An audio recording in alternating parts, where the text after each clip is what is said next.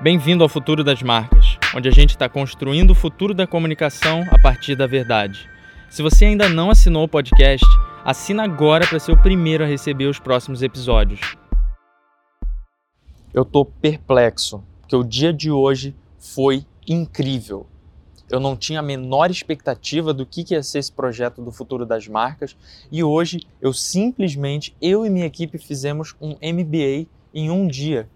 A gente conversou com vários profissionais de várias expertises diferentes, são fodas no que eles fazem é, a nível nacional e a nível até internacional para algum deles, em que a gente vai conversar sobre a interseção do branding, da construção de marca em suas várias frentes para desenhar as tendências de construção de marca para os próximos 10 anos. O episódio de hoje está imperdível e você confere ele agora. Esse é o cara.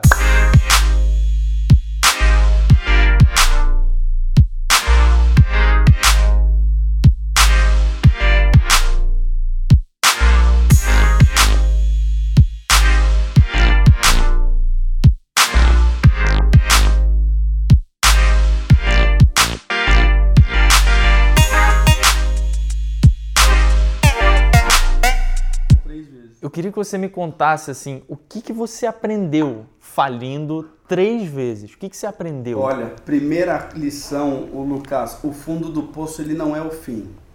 Isso é fato. O fundo do poço, no meu caso, foi uma oportunidade de reescrever a minha história. Né? O fundo do poço ele foi a possibilidade de eu recomeçar e o fundo do poço hoje ele me proporcionou a encontrar pessoas em situação de falência que ficam ali jogadas e ser um exemplo e poder falar com autoridade para aquela pessoa, né? Eu não, eu não sou um palestrante de computador de história, né? Eu tenho autoridade para falar daquele assunto. E não é uma autoridade que eu aprendi na universidade ou, ou uma autoridade que eu foi na internet, não. Foi por ter vivenciado, foi por ter estado ali, né? Então, é, é, é, essa para mim foi a, a primeira lição. Uhum. A segunda lição é a educação financeira, a importância de você saber o que fazer com o dinheiro que você ganha. Uhum. Eu aprendi, Lucas, a ganhar dinheiro, é, encontrar meios de ganhar dinheiro. Né? Por que, que as marcas não se comunicam como pessoas? Por que, que as marcas não se comunicam como influenciadores? Porque no final das contas, entra RH, a pessoa é contratada então, teoricamente, deveria estar adequada à cultura da empresa. Taranã, taranã, marketing. Taranã, taranã, sai a comunicação. Certo? O que, que houve ali no meio? Que a pessoa entrou uma pessoa e virou um robô. O que, que houve ali no meio? Entendeu? É esse modelo, e é muito mais complexo e ao mesmo tempo muito mais simples do que parece, que eu quero ajudar a desconstruir. Para que as pessoas realmente sejam elas mesmas dentro das empresas. E isso vai impactar a forma com que as empresas comunicam. E que não é só dizendo, ah, você pode vir de chinelo e bermuda que isso vai ser verdadeiro, né? Muito mais profundo do que Muito mais. Que você quer. Muito mais. É uma, é uma olhada quando a pessoa vem com essa roupa de pijama que ela quis vir, você falou que a regra era a regra, mas você deu uma olhada porque você achou muito estranho. Exato. No Instagram você tem entretenimento. Uhum. No Facebook você tem entretenimento. É, LinkedIn no LinkedIn, não. Por quê? Por causa da mentalidade das pessoas que estão produzindo conteúdo lá dentro, achando que aquilo é um reflexo do ambiente de trabalho e não sim, é, é uma sim, mídia social, sim. e achando que no trabalho elas têm que su suprir, ou seja, suspender as emoções. Eu acho que as pessoas ainda no LinkedIn, elas acham que elas não podem ser quem elas realmente são. Então o cara não vai botar uma foto dele na praia, o cara não vai colocar expressar uma opinião dele. E eu escrevi um pouco sobre isso, é, justamente não para polemizar, mas já polemizando, falando que eu tenho uma liberdade autoral no LinkedIn que pouca gente tem, porque eu não estou no LinkedIn para buscar cliente, eu não estou no LinkedIn para ser contratado, eu não escrevo no LinkedIn para ninguém. Eu escrevo coisas que eu, é um pensamento alto. Para mim, eu penso alto no LinkedIn e se alguém deixar de me contratar por causa daquele meu pensamento, ele está fazendo um favor a mim e a ele. Porque se ele acha que por causa daquele pensamento eu não tenho valor a entregar, é, talvez a gente não, não, não trabalharia bem juntos. Sim.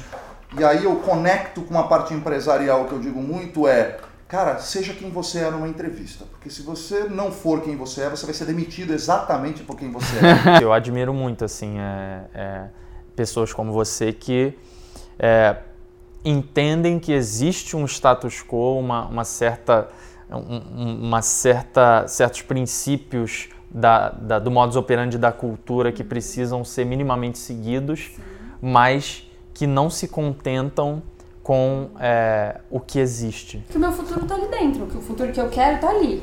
Se cagar hoje, se a gente não conversar hoje, quando eu estiver na gestão ou quando os meus colegas estiverem na gestão, vai ser muito mais difícil. Então eu Mas... enxergo, tipo, cara, eu tô enxergando. É meu papel minimamente plantar uma semente. E você é responsável. É. Se você não disser, se você não levar a ideia pro Ninguém board, vai ninguém vai levar, não só isso. De quem vai ser a culpa quando o antigo não deu certo e você não falou nada? É, minha também. Porque é sustentável. Porque se for o externo, a gente tem um limite de absorção que a gente vai é, né, play that role, né? A gente vai, vai, atuar naquela, naquele papel. Só que hoje, como tudo é 24 horas, tudo é conectado, qualquer perguntinha que eu te fizer e não tiver é, embasado na sua verdade, você vai cometer um risco. Uhum. Você vai cometer um deslize. E é, isso é um risco naquela reputação. Sim. Por isso que não faz muito sentido você se vestir do que, que é, né, do PR ali, das, das, você tem que falar isso, falar aquilo, porque se você vai cometer alguma incoerência no mundo em que todo mundo questiona tudo e todo mundo está buscando a verdade. Então, assim, é, e além disso é o protagonismo, né? É a questão de que você tem que ser responsável pela sua própria, né, pelas suas próprias ações de comunicação. Eu acredito muito em, em, em, colaboração e eu não acredito mais nesse formato onde a agência está lá entregando uma coisa para o cliente para mim as coisas elas se convergem. Eu tenho a visão que o cara da, da, de um, uma empresa vai trazer é completamente diferente do, do cara que está sentado lá na agência e está respirando um outro universo. Uhum. Mas as pessoas precisam respirar juntas. Não adianta elas ficarem respirando oxigênios diferentes. Eu, eu acredito muito que para você se posicionar com relação a alguma coisa, você tem que viver aquela coisa, sabe? Sim. Tipo assim, eu posso até dar minha opinião, só que para me posicionar mesmo, de verdade, eu tenho que viver aquilo. Então, com relação a respirar o mesmo, o mesmo, o mesmo oxigênio, eu acho que você tem que viver aquela cultura. Porque se a pessoa não está respirando a cultura, como você quer, como que você quer refletir o que, que é único sobre uma coisa que eu nem conheço?